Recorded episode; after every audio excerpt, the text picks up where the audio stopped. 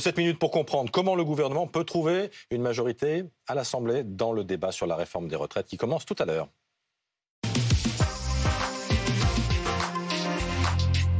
Et on en parle avec Véronique Louvagie. Vous êtes députée LR de la deuxième circonscription de l'Orne. Bonjour et merci d'être avec nous. Aux côtés de Laurent Neumann, éditorialiste politique BFM TV, et Philippe Corbet, chef du service politique de BFM TV, qui instaure donc à partir d'aujourd'hui un compteur.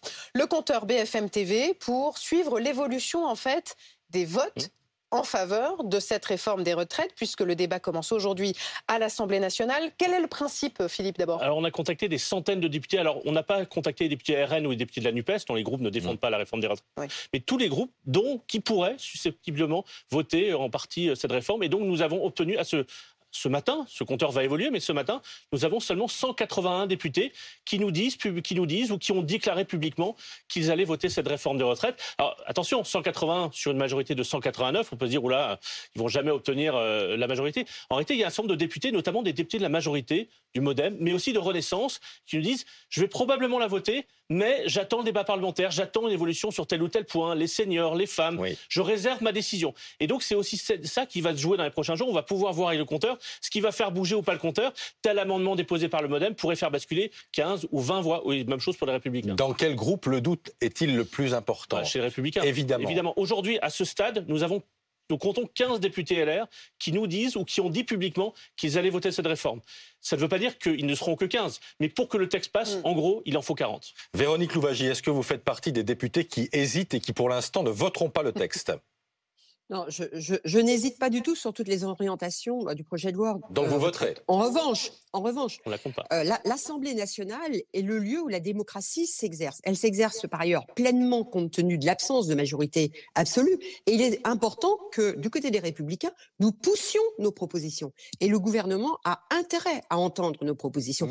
Donc dire, dire un certain nombre si on lit ce que, ce que déclare la, la première ministre dans les colonnes du journal du dimanche.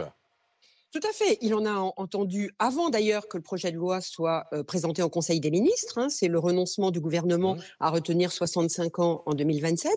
Le gouvernement a entendu après le dépôt, euh, la présentation du projet de loi en Conseil des ministres, la question euh, des petites retraites, puisqu'il a étendu les 1200 euros mmh. au stock des retraités et non pas uniquement aux retraités entrants. Et hier, après euh, le débat et, les échanges euh, en commission, le gouvernement a entendu, puisque la Première ministre a annoncé euh, le, fait que pour les personnes de 20 à 21 ans, celles-ci ne travailleraient pas plus de 43 ans alors qu'elles étaient à 44 ans préalablement. Mais, mais, c'est pas suffisant apparemment pour qu'il n'y ait qu'une seule ligne au sein des Républicains.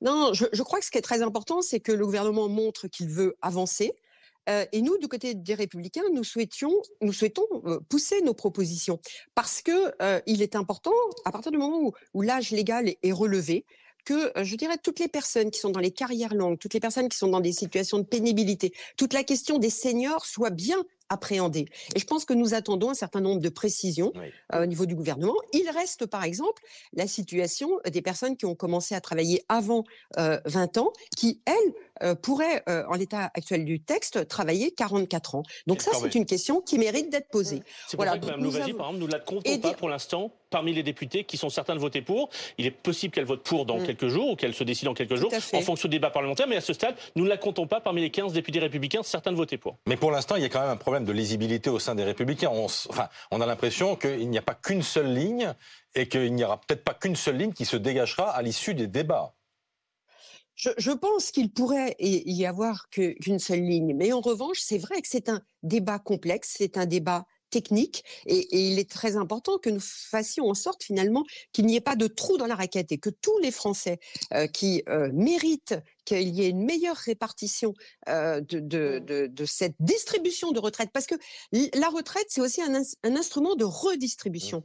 Et pour que cette réforme soit juste, il faut que nous redistribuions au mieux à toutes les personnes qui sont concernées. Donc il y a les carrières longues, la pénibilité, les seniors. Voilà, donc c'est un vrai enjeu et je crois que chacun nous voulons euh, pousser euh, nos, nos, nos, propositions, euh, les, cas que nous, dont, qui nous sont remontés sur le terrain et il y en a un certain nombre. Voilà, c'est l'objet de ce débat. Laurent Neumann, il est loin le temps où Eric Ciotti voulait la retraite à 65 ans. Hein. Oui, 65 ans, et il disait même entre 43 et 45 ans de cotisation. Parmi ceux qui hésitent aujourd'hui à voter cette loi chez les Républicains, certains depuis plus de 10 ans défendent la retraite à 65 ans, y compris les plus frondeurs, si j'ose dire.